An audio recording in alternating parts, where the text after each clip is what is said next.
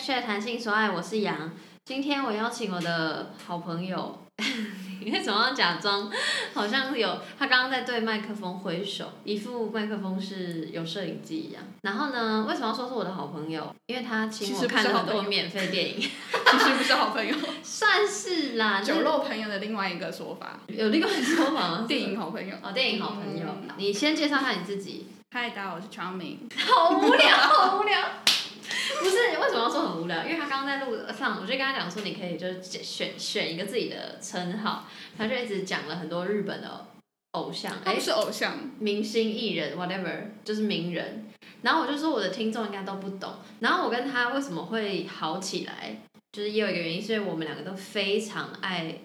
日本，他可能比我爱一点。然后我们会看日，我我看日剧比较多，比较少看日本电影。然后他是什么都看，然后日本文学也看，这样。然后反正就是因为现在这年代大家都跑去看韩剧，没有人可以跟我聊日剧，所以他就是我的那个日剧的依靠，这样。所以想当然了，今天谈的主题，我想大家看标题就会知道，我我们要聊日本情欲电影，这是这是一个主题，但真正最后标题要打什么，我现在也不知道，嘿嘿。然后为什么要找他聊这个？是因为其实我本来就想要聊情欲电影这件事情，可是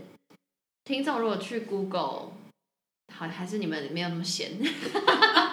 你们就会发现这块很大，一般人不会去 Google 情欲电影，就直接打 A 片。可是 A 片就是 porn 啊，因为我为什么想到这个，是因为我之前我朋友就是他知道我开始开这个节目之后，我朋友自己私讯我，他问我说，哎，情欲电影 A 片、R 片、三级片，不不不，就很多称号的分分类是什么意思？你他说我也没有你现在回答，那你以后可以谈。那我就说，哎，对他，他是我可以谈的话题，然后。然后我就把它记在我的 list 里，但是这个东西真的太大了。然后我突然又想到我的好朋友 Charming，然后我就无意间搜寻，我是真心搜寻“情欲电影”这四个字，然后我就搜到他的很久以前，谢谢表姐，两年两年前的文章。那篇文章是主要是写日活罗曼情欲电影四十五周年纪念计划的，叫什么观后文嘛，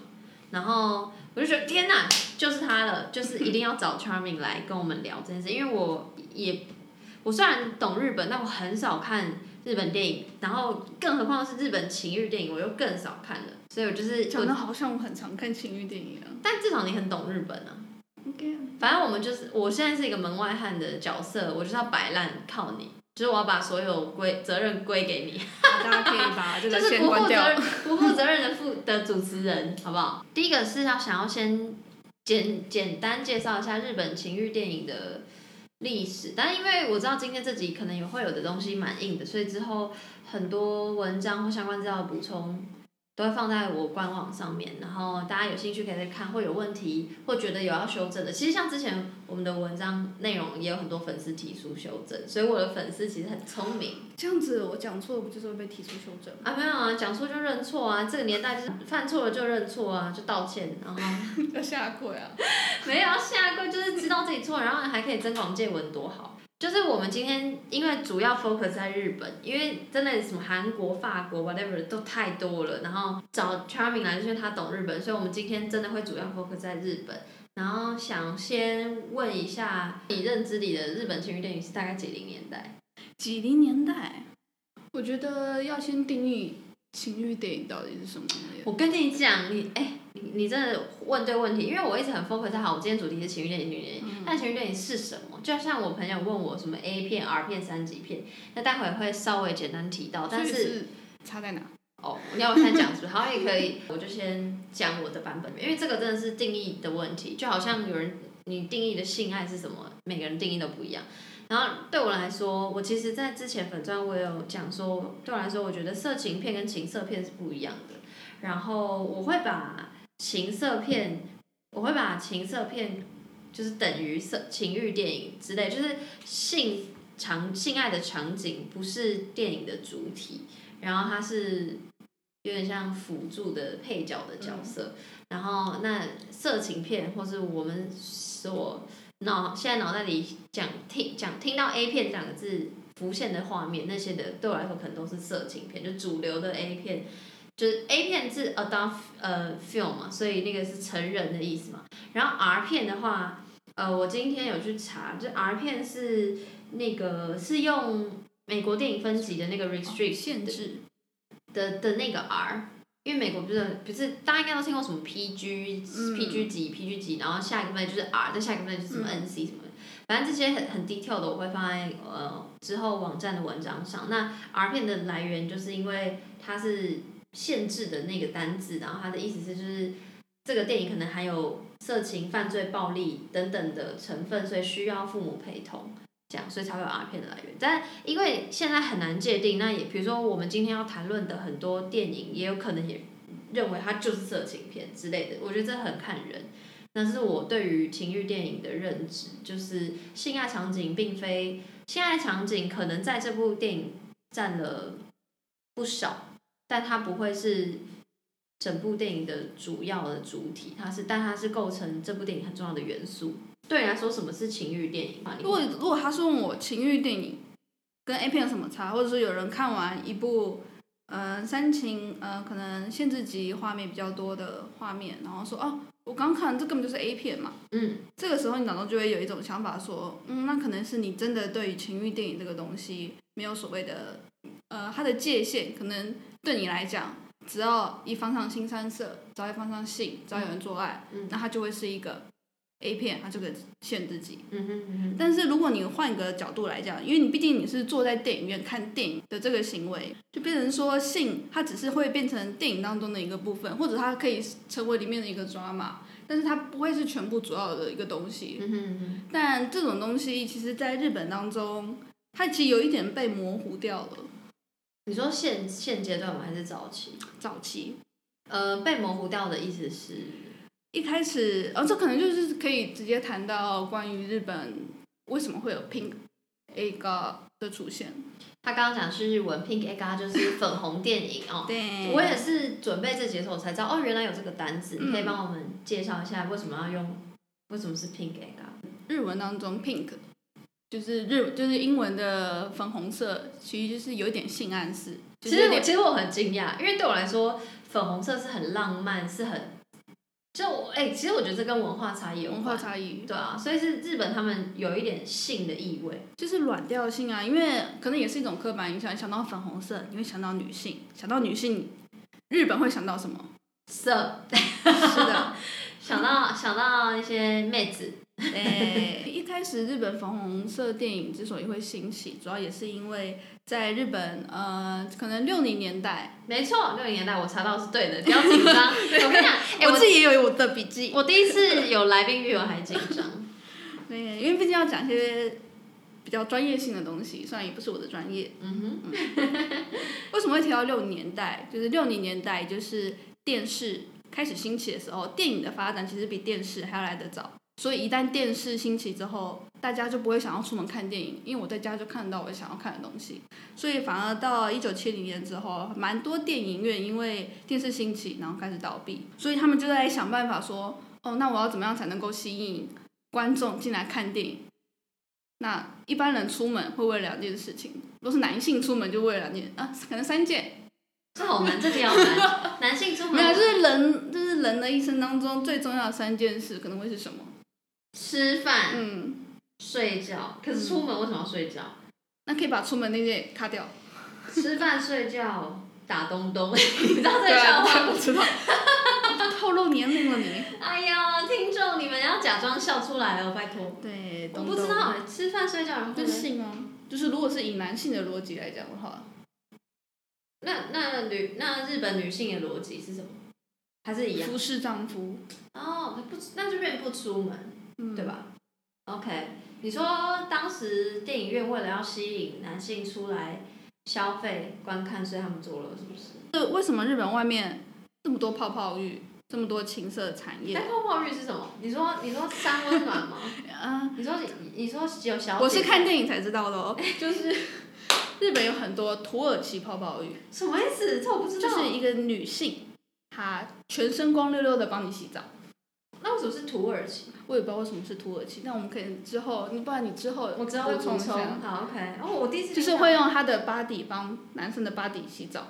但是是不不产生任何性交行为，因为在日本其实你公然买春是犯法的，就是吸引男生出来的一个方法，那就是性。嗯，然后因为愿意花钱，我想要花钱看电影，想得到的是什么？快感，嗯娱乐感。嗯那如果一般娱乐感娱乐不到大众的话，那就使用性，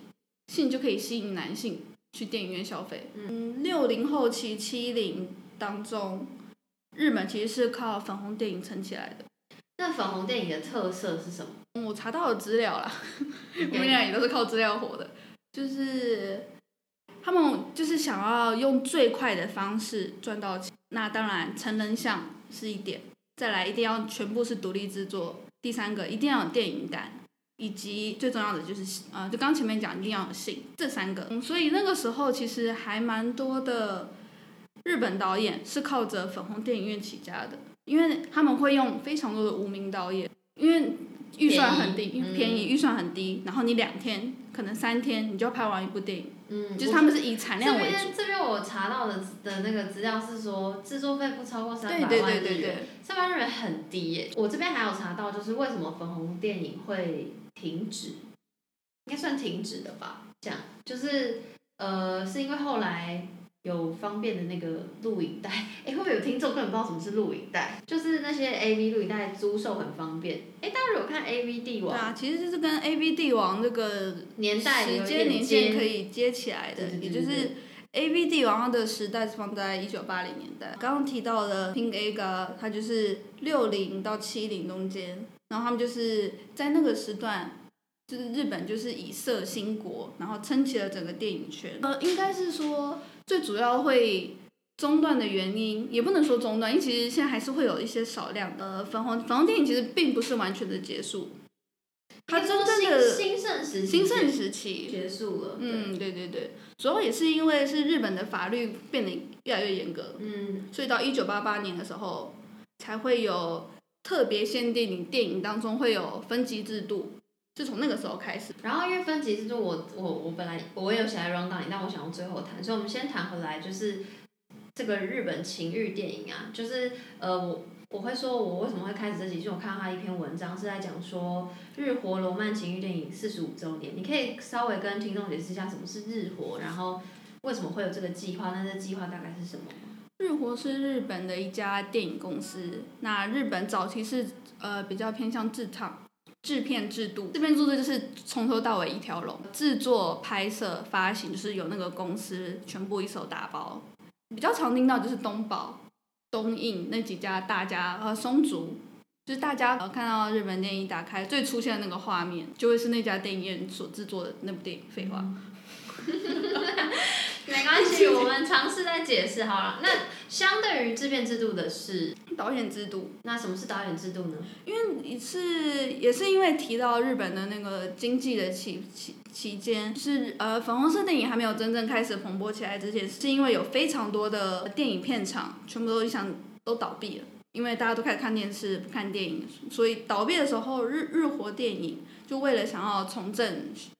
重振雄风吧，可以这样讲。嗯嗯嗯日火它本身，它曾经也是一个日本非呃五大嗯嗯，因为现在蛮多人要定义到底有几大电影院，对啊，就是那些叫这些称号都是人定义的，但 anyways，你就可以选一个你你认同的说法。网络上面就常说五大啦。好，所以五大电影公司之一，日本五大电影公司所以。日活它曾经是倒闭，所以可是它复活的那个真正的原因就是为就是因为粉开始拍了粉红色电影。虽然我们说制片制度、导演制度，但因为现在很多新兴的呃媒体也好、平台起来也好，比如说 Netflix 或是 HBO，所以现在有很多不同的拍摄电影的手法，所以当然不能就好像我们说什么是情欲电影，就那个分类也是人类去定义的，所以也不是说一定是这部片就一定是制片制度，或这部片这部片一定就是导演制度，就是它只是一个我们尽量概括去分说哦大概是什么样的分类这样。然后回到我想问的是，这个日活的罗曼情欲电影计划是怎么样的计划？二零一七年的时候，日活为了纪念粉红色电影开拍，不能说开拍啊，就是兴起四十五周年，特别做了一个特别的计划，就是沿用刚刚我们提到过去，刚刚提到粉红色电影开拍的，一定要使用一低成本、非常短的时间拍，以及嗯，但可能这刚刚他们有提到，就是这是这次四十五周年计划最特别的一个点，就是每十分钟一次亲热戏。那我不知道在过去的粉红色电影是不是有这样子的规范，但是在四十五周年的这个计划当中，他们就特别选用这三个比较特别的规定，去重新找了五位导演，然后拍了五部罗曼情欲电影。那为什么会叫罗曼情欲电影呢？我在网上其实有找到一个资料，哦，好，请说。就是呃，如果把它翻成，因为它罗曼情欲其实就是翻用英文直接翻的，就是 roman porn。嗯哼，而且为什么要把 roman 放在前面呢？有一个说法是，他们是为了要把色情、猥琐的成分降到最低，所以特别把罗曼的概念放在情欲的前面。其实，其实我对于他用 roman roman porn 这个字有点不，我不是很爱这个选字，嗯因为我就觉得 porn 它就带有了色，对我来说它就是色情片的英文，所以我就会想要他用电影就是 erotic film 之类的，但是他就这样选，因为你刚说 roman 放前面是为了降低那种色情的感觉。对啊，就是其实，可是我觉得好了，是真的很看个人，因为像我自己也是为了做这集，所以我真的看了其中的三部，所以就觉得我真的没有觉得它有色情的感觉，就是好又又话又说回来，色情这两个字对你对 Charming 自己心里的定义是它是保它是正的负的，还是它是一个中间的词？这有点像我刚刚最一开始问你的问题，情色跟色情，对，所以你你因为对。我来说，色情其实我 sorry somehow 有一点我喜欢情色这个词，嗯。就是如果你要用一个比较广义的说法，色情跟情色，那就是有没有艺术成分？我会觉得，我会觉得他这样用这个字啊，就罗曼情电影，他有点想要吸引，他用罗曼这个字，就是吸引一些少女，就吸引一些比较或者或者比较 prefer 情色片的人，但他又用 porn 这个单字，就是给一些可能对于性爱场景有兴趣的人，就我觉得他想要网罗很多人，我不是很确定，但我这是我自己的观感。我觉得刚刚提到网络很多人，就可以回到当初为什么会这么多情色电影院会找来这么多非常无名但是有很多才华的导演来拍呢？对，可能对那些无名的导演来说，情色或者色情只是一个手段，一个刀口。但你刀口后面放的是什么东西？你没有去看电影院的人不知道，你只会先被色情东西吸进去，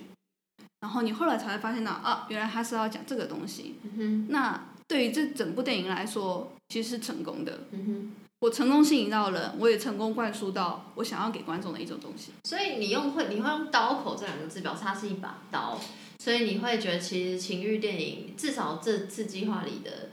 电影总共有五部嘛，对不对？嗯然后他找来了不同的五个导演，然后这五个导演还是都没有拍过所谓情色片或色情片的导演。那所以你会认为这五个导演都用各自用这五部批判一件事吗？我会用批判这个单词，是因为你用刀了这个名词，你有觉得？但就是会变成看你这个刀口是什么样的刀啊。他如果你是比如对啊，菜刀、就像可能就是水果刀。对对，就是那种概念，长度不一样，你的软度软硬度不一样，你切开的东西也是不同你说。它不一定是批判，它可能是抒发之类的，因为我会觉得用刀真的是蛮重的，所以而且就我的观影的心得，大家可以继续嗯深聊，但是我会觉得有一些不太是批判，它比较是抒发，所以我如果是我，我不会用刀的单词这个名词，但我较适合放在刚刚说的罗曼情欲电影四十五周年计划的这个里面，比较适合。哦，你说这整个大计划像是一把刀，像是一把绑着性爱的名号的的那个招牌的刀，他想要做的东西更大，不只是性这样。我其实我没有看过非常多的粉红色电影，因为其实你要去网络上找资源也非常的难。嗯但是在当年，其实有非常多，可能不知道，可能大家没有听过的名字是洛松肖二导演，他是在六真心零没听过。六零七年代非常有名的一个导，嗯、我觉得他可以是说是现代的原子文。最近有一部电影，他是在拍洛松肖二那个年代拍电影的状况，它里面有个台词，就说洛松肖二他为什么当时明明是一个独立电影之神，然后他以前早期拍的东西可能会比较是充满暴力氛围啊，然后批判性啊，然后希望国家警察死光光的这一种。然后到后来为什么会突然投身粉红色电影？主要是因为没钱了，他想要赚钱。你要怎么拍下一部片？就是用前一部片赚的钱去拍下一部片。虽然是六零到八零的人，六零到八，他是粉红色电影算是最兴盛时最兴盛时期，然后最有名的一个导演之一，嗯然后他也影响了非常多的日后的日本导演。嗯，就他为了拍他想要拍的电影，那而投身粉红色他就说，它里面有一句台词，但我不知道是不是洛松小尔本人说过啊，反正就是电影当中有一句台词说，那我们就用，我们就拍电影，然后吸引那些色老辈来看电影，然后用赚他们的钱，类似这种概念。说性只是为了是诱饵。一个诱饵或者是个刀口，如果是洛松小尔，我就会用刀口这个词。嗯，我我懂我懂，嗯，因为他的电影除了性之外，就是非常反社会。在六零七零那个日本还是比较封闭的那个时候，他的电影对于当时人来讲，也是一种非常大的冲击。今天特别会主要讲讲超多，还没讲到大主题，就是这个呃四十五周年的情欲电影计划。然后刚说了嘛，日火找来了五个导演，五部有点太多了，一是我没时间，二是我不觉得节目上可以讲这么多，所以我就请他挑，问他说我觉得我应该看哪几部，然后他就挑他他的前三名叫我看这样。该是大家的前三名啊，正常 You never know，每个人喜好不一样。有有有，这个我敢肯定。OK，他突然很有自信，我不知道为什么。然后呃，我就看了呃这三部，那我们倒着讲，从你的排名的倒着讲，就三二一这样。我们会直接讲剧情大纲，导演是谁，然后呃我看的观后感跟 Charming 看的观后感，然后如果你真的觉得你以后会看，不想被剧透。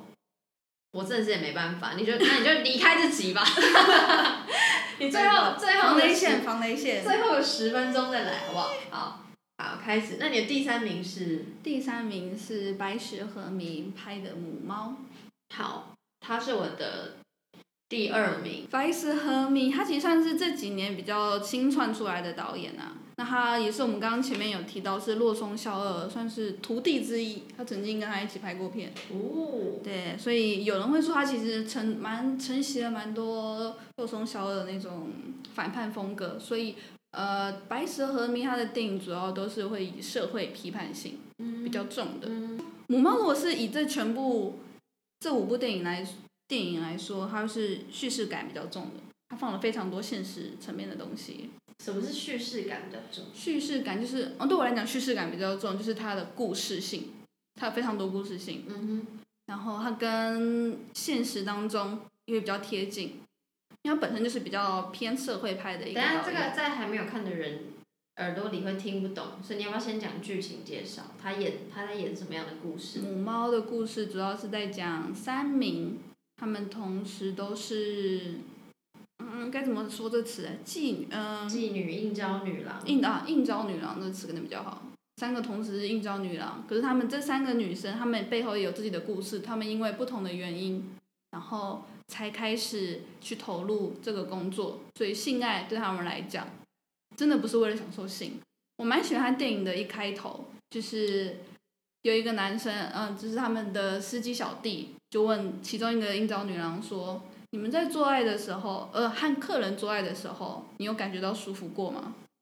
第一，这是一个非常失礼的问题。你不管对路上随便对一个人说，你跟男朋友做爱，你觉得舒服吗？只这是一个非有跟很常。亲密的朋友聊天的时候，或是才会这样子问。对，而且他问你跟客人，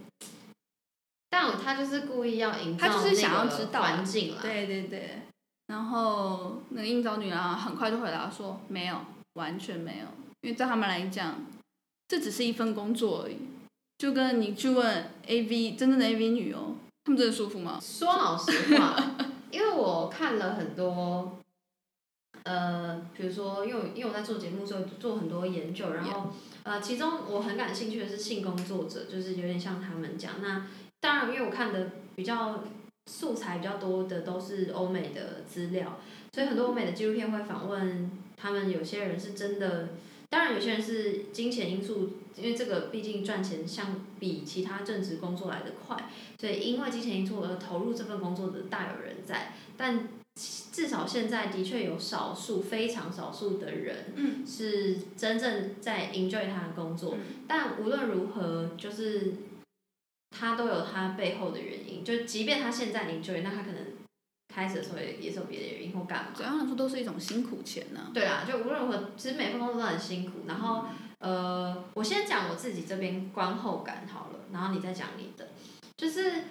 呃，像他刚刚说的，什么叙事感很重，就我觉得的原因是因为他有三个主角，然后三个主角背后为什么他们会成为性工作者，都有他们自己背后的故事。刚刚 Charming 也有讲。我我会想谈的是，我我其实，在看这些情，因为我是有意识的看这些电影，就我知道它是 for 这个所谓罗曼情欲电影计划，所以我会有一点点抽离，所以我会去想说，嗯，那性爱、性爱场景或性这件事情，在这部电影里扮演什么样的角色？那对我来说，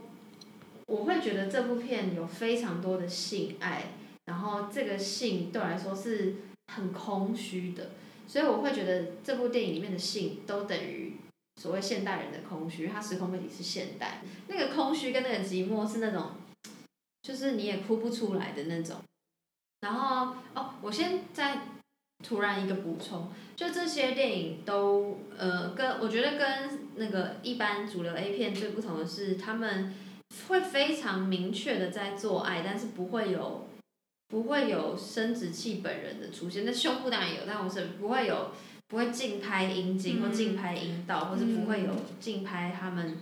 性器官交合时候的画面，但是你会很清楚他们是在做爱这样子。嗯。但其实这是因为从粉红色电影那个时候开始，就有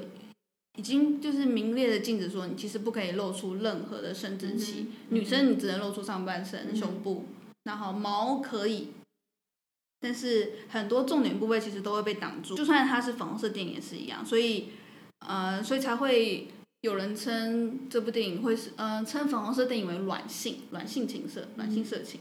就相对于硬硬性，硬性的话就变成是 A 片，对很直接来的那种概念。那我会觉得，就是刚好这个规定会更更让那个性的空虚的成分增加，就它不是那么直观的打到你，那可能在做爱的时候，可能拍的是人的脸，那那那个情绪就会很传达到我身上。那 Charming 对于母猫这个这部片的观后感是什么？哎，你可以顺便讲一下为什么要叫母母猫吗？因为其实我一直在想这件事。Wow, actually，我一直在想这件事情。我不一定有正确答案，因为每个人观后感都不一样。那你你你自己可以分享一下。因为我会喜欢白石和明，原因就是因为它的作品其实都非常贴近现代，像里面三个女主角她们背后的问题，可能她们是网咖难民。所谓网咖难民，就是她没有家，她住在网咖里面。然后也会有在讲网络正义，就是会有正义魔人，他看到什么不爽就上网去喷他们，或者是也在讲偷拍、不孕症，甚至是有单亲妈妈或是独居老人如何解决性爱这件事情，然后还放到这三个女主角背后的故事，然后串成一整部电影。我觉得会是这五部片当中，你觉得就像你刚刚讲的，它不会让你感受到兴奋，你只会感受到很多的寂寞感，因为里面的女生的表情，她们不是在享受性爱，她们是在工作，对她们来讲，这是一个服务，服务男性，从中获取金钱的那种感觉。还有还有一个我特别也想要提的，就是就是他们虽然是性工作者，但是你说他们什么要得取金钱，但其实他们有时候那个空虚感，是因为他们其实渴望爱情，或是渴望关注。然后我很我我其实很特别喜欢的一个角色，不是这三个女生，是我喜欢其中一个女生，她是有小孩的，我喜欢那个小孩在，因为她妈妈要去工作或者要找其他男人的时候，因为可能误以为爱上自误以为自己爱上其他男人，那她就会把小孩交给别人带。但是后来妈妈就会比如说迟到不出现之类的，那后来终于妈妈要出现之后，就妈妈明明是对他施施以一点暴力的人，然后又不没有很疼爱他，但最终他还是渴求那个妈妈的爱。就这件事情，我觉得其实跟这些女性在渴求真实的爱是有有一点是蛮类似的。就是整部看起来，它除了有一点寂寞、有点空虚，但又不会让你觉得很沉重的那种感觉的话，我会蛮推荐《母猫》这部片。嗯哼，OK，我们赶快 move on to 第二个，你的第二名，野风师生的女人》，导演是谁？导演因为名字很难听，他名叫盐田明彦，然后他其实也是我之前很喜欢的一个导演，哦，叫真的做哦，对他之前前很早期的时候拍了一部叫《害悔》，但也有台湾翻《害虫》，是宫崎葵主演的，然后也是在讲少女那个时代的空虚寂寞，还有家暴问题。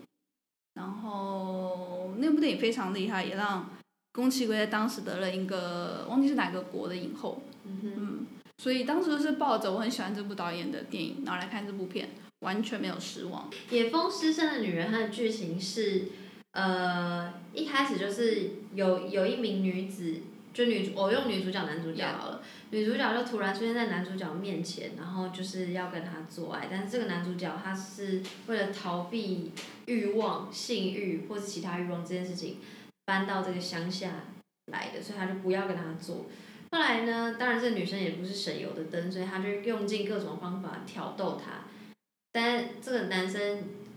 一开始当然就是有些拒绝，所以这部整部片就是在互相挑逗对方的那种尔虞我诈的那种感觉里面，所以就很其实很单纯，没说老实话就是没什么剧情。但是这部片是我的第一名，要像一般罗曼史、一般的爱情电影，大家都会有非常多的曲折感。那这部片其实也蛮多的曲折感，但它的曲折感最重要的目的就是我想要跟你做爱这件事情，我特别喜欢这一点，因为一般人可能是我听太多马克的信箱，耶，马克 万然后岁！马克或者说男生看到女生第一件事情就想跟她做爱啊，所以我就会有点投射到这部影片。男生看到女生想做爱，但为什么不能女生看到男生我就想跟你做爱的那种感觉？Cherry 刚刚讲的就是我对于我为什么会把它放我第一名的原因，就是就比如说我会好，我先我我我其实我有点预设立场，就比如说好，我现在看的是一个情欲电影计划，然后所以我就会想象说，OK，这性不是它的主体嘛，就我自己原先先知道的，所以它一定是要借由性来吸引观众，然后表达一点什么。那第一步我就觉得 OK，它母猫它用性，然后表达现代人的空虚、渴求爱的那个欲望。就这样很很单纯，就是他没有他没有他没有跳脱我对于所谓罗曼情欲电影的预设里，但这部这部那个野风失声的女人，我完全就是傻眼到爆炸，就是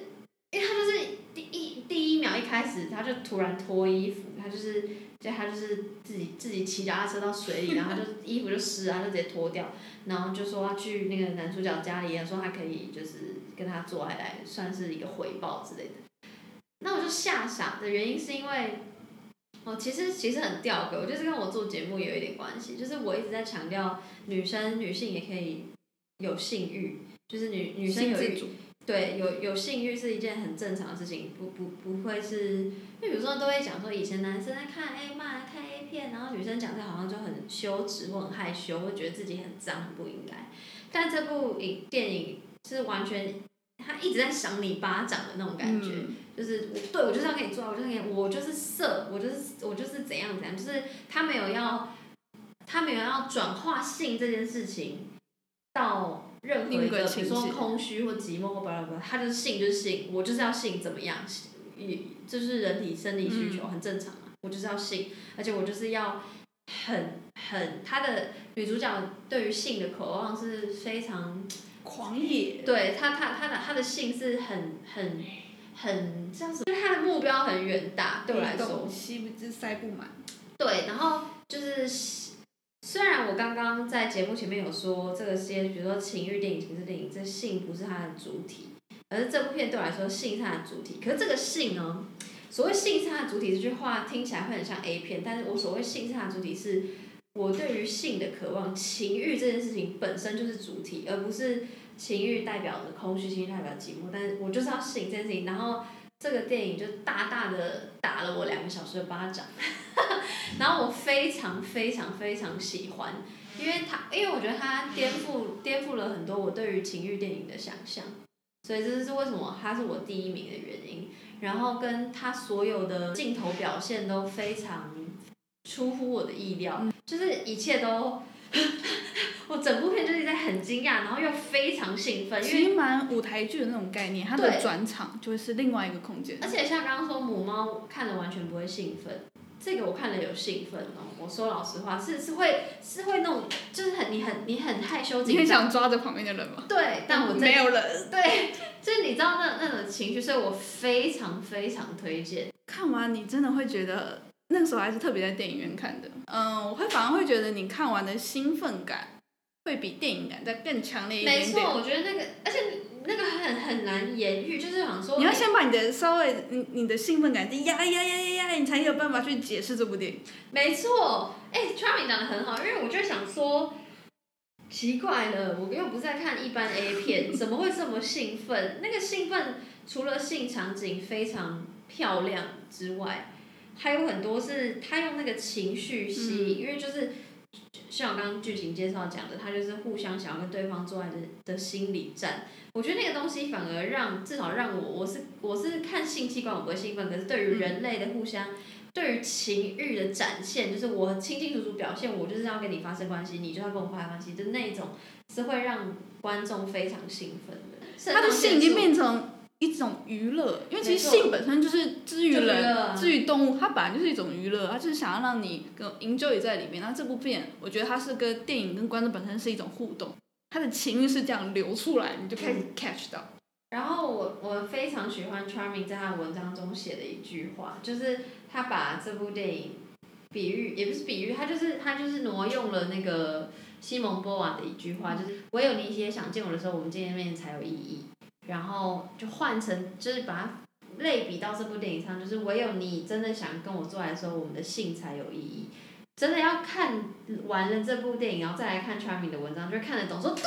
就是这个，就这个意思。因为性情欲本身就是一个很重要的东西，是一个双向的。对，是一个双向的，所以啊、就是很精就彩。是当对方没有真心诚意想要跟你做爱的时候，那个性其实就没有真正的意义了。我觉得他把情欲这件事情很赤裸裸的展现，又弄得很漂亮，这是我非常非常喜欢的原因。好，再来第三名，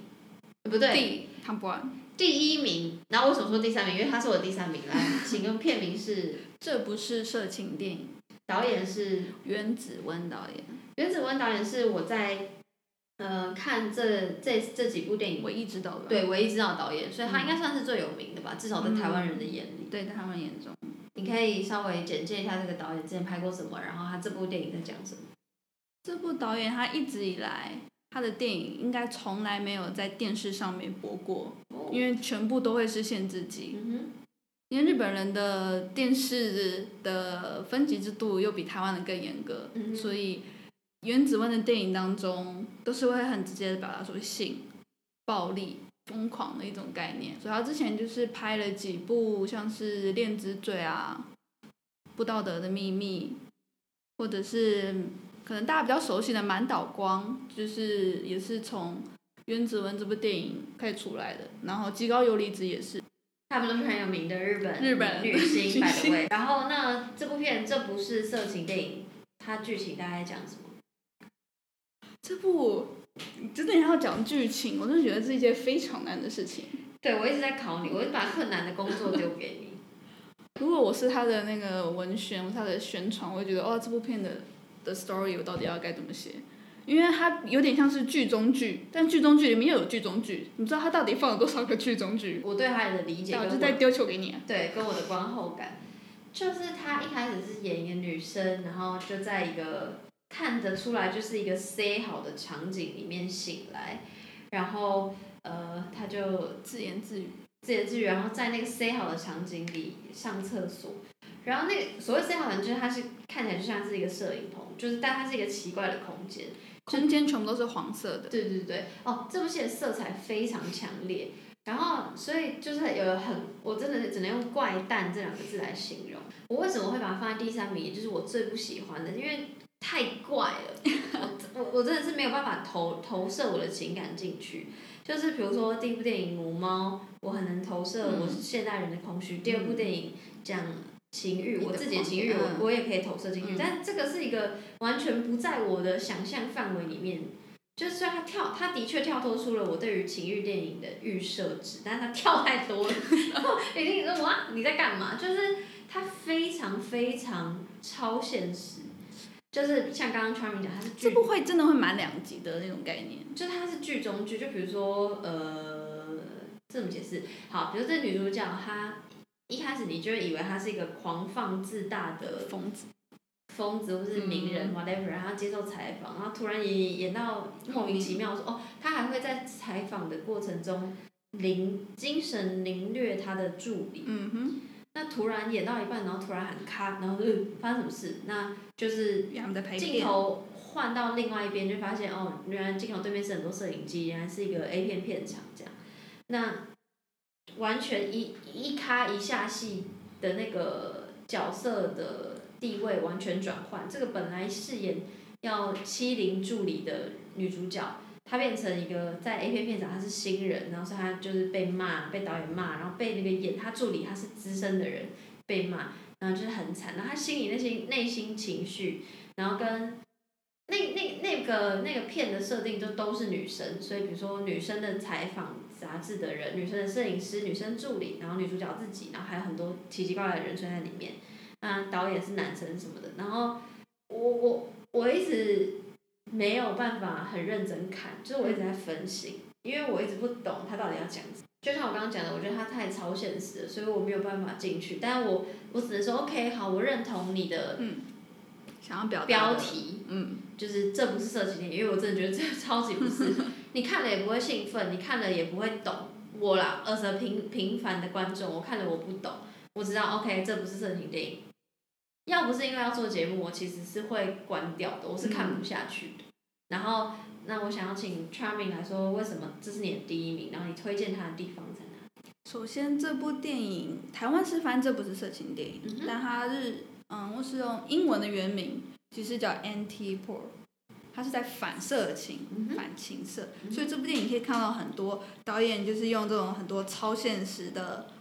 的一个情景，让女主角说出她真正想要说出的话。女主角最常说出的一句话就是“日本女人都是不自由的”。为什么最喜欢？当然，多数原因是因为本身对于导演的喜爱，你最近会有一个预设先加分的，对？你们已经会有一个预设立场，说哦这部导演的片其实差不多都是这样，只是这部会再疯狂一点。像他以前的片，可能有时候还会有些剧情，就是就是叙事感、剧情感比较重。但是这部电影你会觉得啊，这才是真正的原子文。但是你不会看得不舒服吗？因为其实他在我第三名，就是很多段他让我不舒服，比如说他叫助理学狗爬，然后反正很多很多地方我都是很多地方其实他的不舒服就是用男性的视角，对，就是我后来看了你的文章，我才会觉得说哦，OK，他他在是故意要这样他在。反串，他在就是就我后来看你文章才知道他的英文片名，嗯，就是他反色情电影反 porn。那这件事情就想说，OK，所以他是在反讽一般的主流 A 片都是这样，然后就是有点像带狗叫、贬低，强暴，要说贬低女性嘛，至少日本主流可能蛮多都是贬低女性，然后的有会有用很多不舒服的方式，呃，至少让那些性呃那些女优嘛工性工作者，嗯，就是在现场他们也遭受不好的对待，这件事情是看得出来，所以我一直会觉得很不舒服。嗯。但我同同时我也同意，就是有有是有这些有性癖的人，我我可以理解，比如有人就喜欢看动物，或者有人喜欢干嘛干嘛。但我只是觉得，因为他的呈现方式非常赤裸，就是被导演骂的臭头，然后他一 on 一 action 的时候，他又要换成那个很很欺凌人的角色，就那个情绪转换非常快速，跟那些欺凌的指令都非常真实跟不舒服。这就是我为什么最不喜欢他的原因，因为我我我觉得他最不喜欢他，也可能就是你最喜欢的原因，嗯就是因为真的很就是故意的。对，就是里面当中有一个台词我非常的喜欢，嗯就当中，哦，那是女主角还是谁讲的？就是有句台词是说，为什么要把性爱形容的很负面？但是在电影当中，他的性爱会让人家非常的不舒服。但是性爱本身可能又对比刚才那部野风失声的女子，她的性爱是为了得到欢愉，可是对比这部片，这性爱在这部电影来说，或者在这个世界当中，它的存在的价值到底是什么？就其实我觉得放在日本当中非常的贴切。日本人就是个很奇妙的一个国家，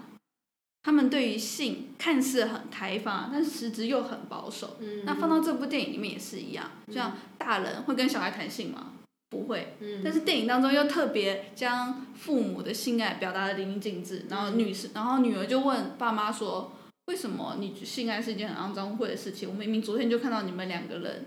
在怎样怎样之类。”所以导演到最后一方面，可能是你觉得最不喜欢的地方，他把性爱当成就是屎，每每个人都会拉屎，所以这又对比出一开始为什么女主角要去上厕所，性爱等于屎，他们是我们可能最常做的一件事情，它会是一个生活的本能，尤其是它会是动物的本能。动物为什么要有性，就是为了要传宗接代，但是我们却把性爱变成是一种很负面的东西。那这种负面在这部电影当中就会变成是一种它的武器。我也是看了你的文章之后，我才想这么多。就对我来说，像我刚刚讲的母猫，它就是对把性在这部电影的角色是空虚。那刚刚严复生的女人，性在这部电影中，它就是性，它就是情欲。那这部圣经电影对我来说，性在这部电影的的的象征是，它对我来说这部电影就是刀、一把刀了。嗯它叩问了一个非常大的问题，就性这件事情在我们社会上它到底代表什么？嗯，就它是一个不是性对于自己个人，而是性对于整整体社会的观感。然后我觉得这个东西非常大，但是像刚刚野风失真的人是要把兴奋感降低，你才能去评判他的电影电影本身。嗯这部片你是要把恶心感降低，就太恶心了，太不舒服了，所以我会很想要忘记我刚看的什么。嗯但你如果仔细冷静，把那些恶心感都压低之后，再去评判它身为一部电影它带来的价值是什么，那就会是 Charming 刚刚讲的，然后也是他在文章中写的，就是他抛了一个很大的问题给这个社会，至少给日本社会。就为什么我们要把性爱形容的很负面？它明明是这么日常的东西，但我们接触的很多，包括我们的父母、家庭教育、学校教育、媒体也都会把性爱形容的很负面。整部电影它是一个行动艺术，嗯你有点看不懂他在干嘛，但是你却要去思考，它没有太多的娱乐感，嗯，就是很多议题的东西一直抛，一直抛，一直抛，就看你有没有接到而已。这次的那个日本罗曼情欲电影四十五周年计划，我们主要就是讲这三部，因为其他两部我也没看。然后如果想要知道不用看 Charming 有在他的文章里，我会把他的文章也放连接在呃我们的网站上，然后想去看的可以去看看他怎么形容这些电影，然后你再决定要不要去看。然后最后一 part 是我想要聊的，但我不确定聊的 O 不 OK，因为分我级制度嘛，因为我今天早上才给 才给 Charming 我们的 round down，因为我今天就是想要问他说，就是我想要聊分级制度，因为其实我在谈，我在呃我在查资料的时候，就是有点一直在想，我节目最开始问问的问的问题，到底情欲电影跟一般色情片有什么差别？那就有查到那个，我如果发音发错啊，我先道歉，就是 Beyond Monthly 这个媒体，它有一个专题叫做《致那些看不到的电影》。那为什么会有这个专题的产生？其实这个专题就三篇文章，然后它是在讲说有一部电影是有得到坎城的影展的，感官世界吗，不是我我我知道《感官世界》，但是嗯，《性本爱》这部片，啊，然后来到台湾，但是电影分级审议会就拒绝分级审议。这个拒绝分级审议的意思就是他连上都不能上。嗯，然后那因为这个议题就衍生出了这个专题，就是主要在讲说，比如说艺术跟色情的分野到底是谁来决定。然后我只是想要问 Charming 的想法。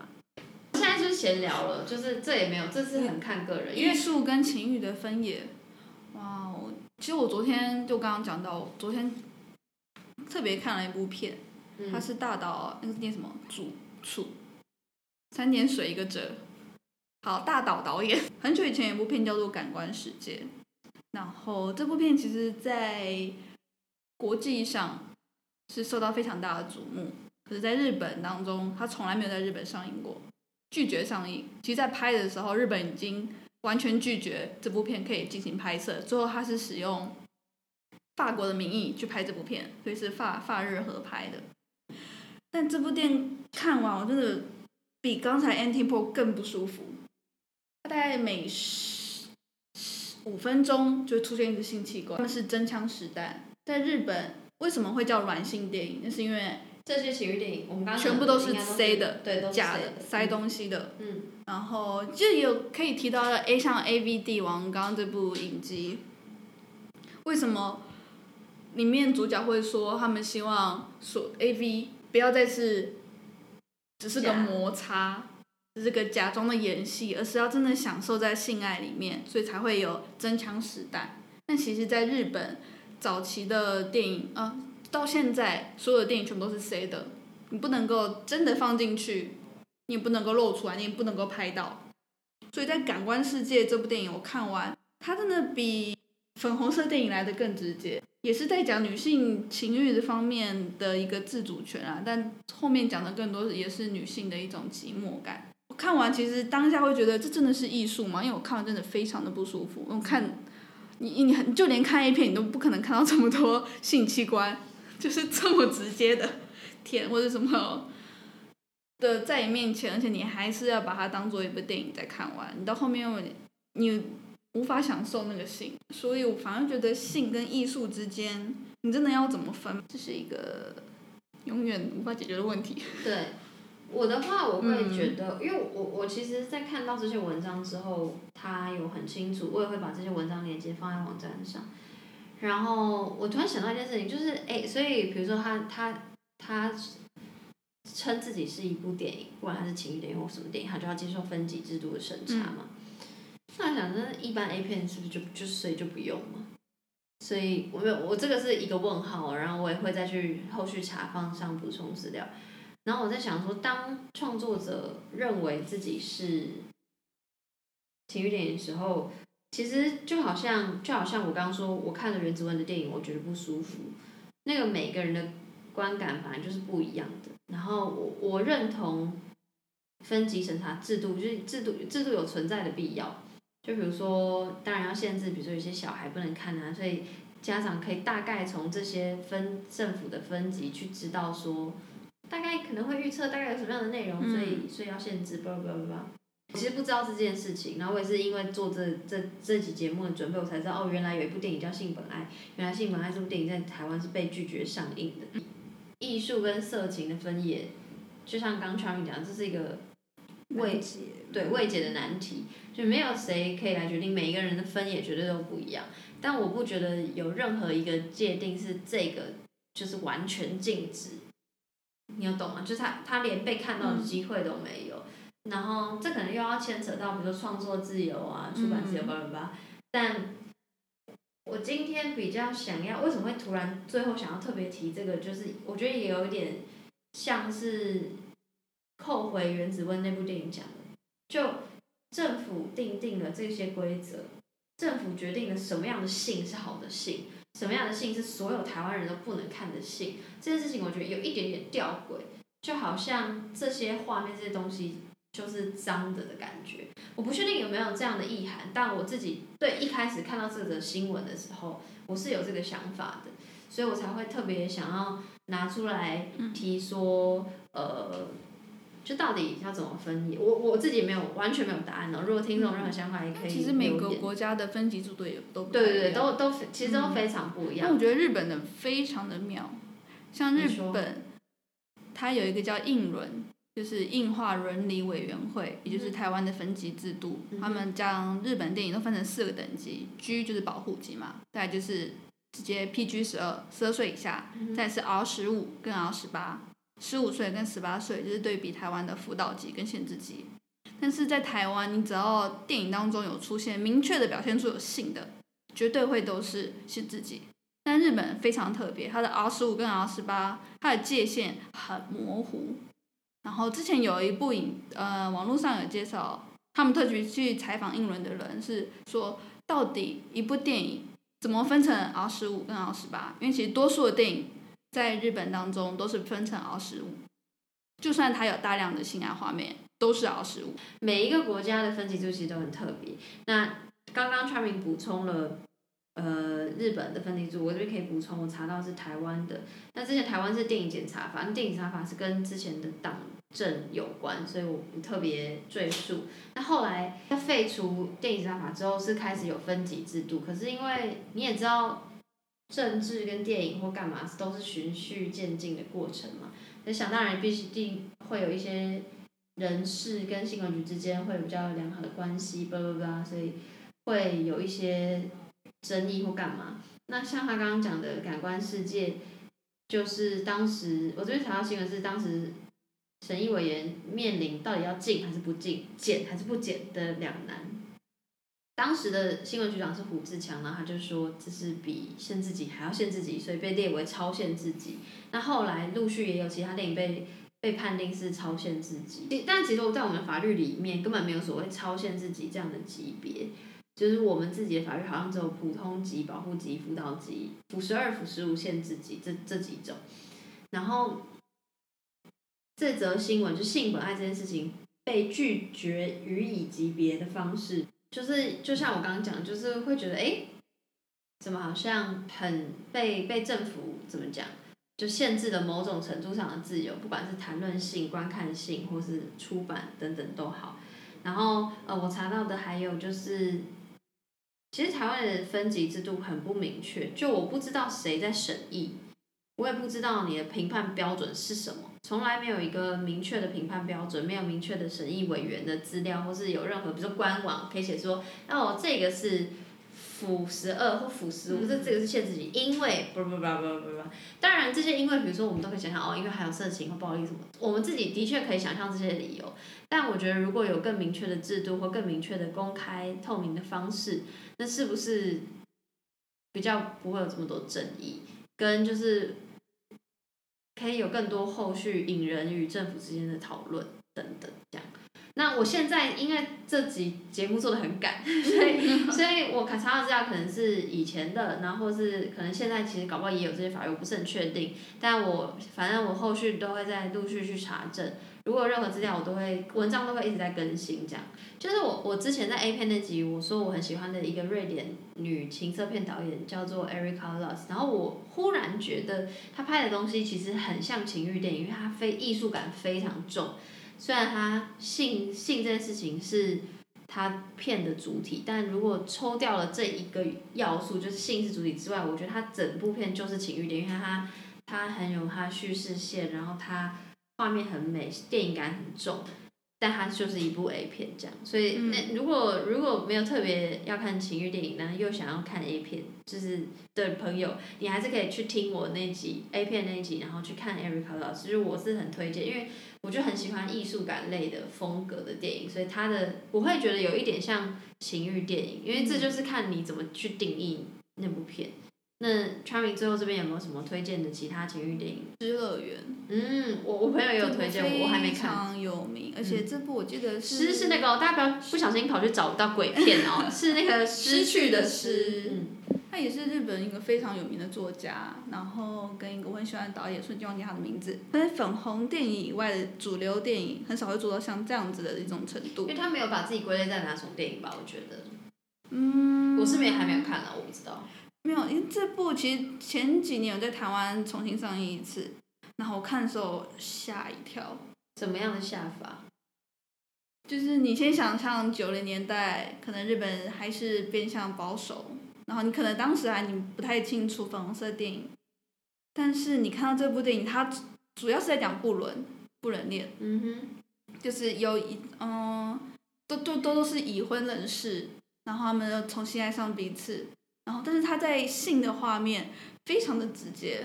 也非常的大胆。因为其实像蛮多电影，他们可能为了逃避那个审查制度，就会稍微是一个盖床被、盖棉被、纯聊天的那种概念。那这部片拍的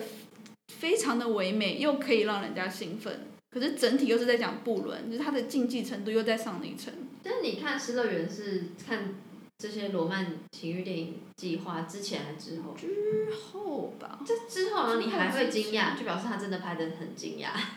你要懂吗？你懂我问题？因为这几部已经很惊讶了，然后你看《失乐园》，你还是会惊讶，那就真的是很惊讶。所以，现在这本来也是我很喜欢的一个导演，然后这部电影也是非常的有名。或者是如果大家想看很多情欲电影，就去 Google 原指纹吧。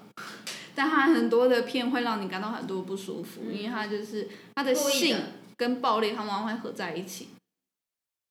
OK，嗯所以大家如果有兴趣，或是他大家如果要推荐我们，或是我们刚不小心有讲错的，都可以私信我，或是推荐我其他其他国家的电影，像比如说像其实韩国的情侣电影我也看不少，因为他们行销比较大。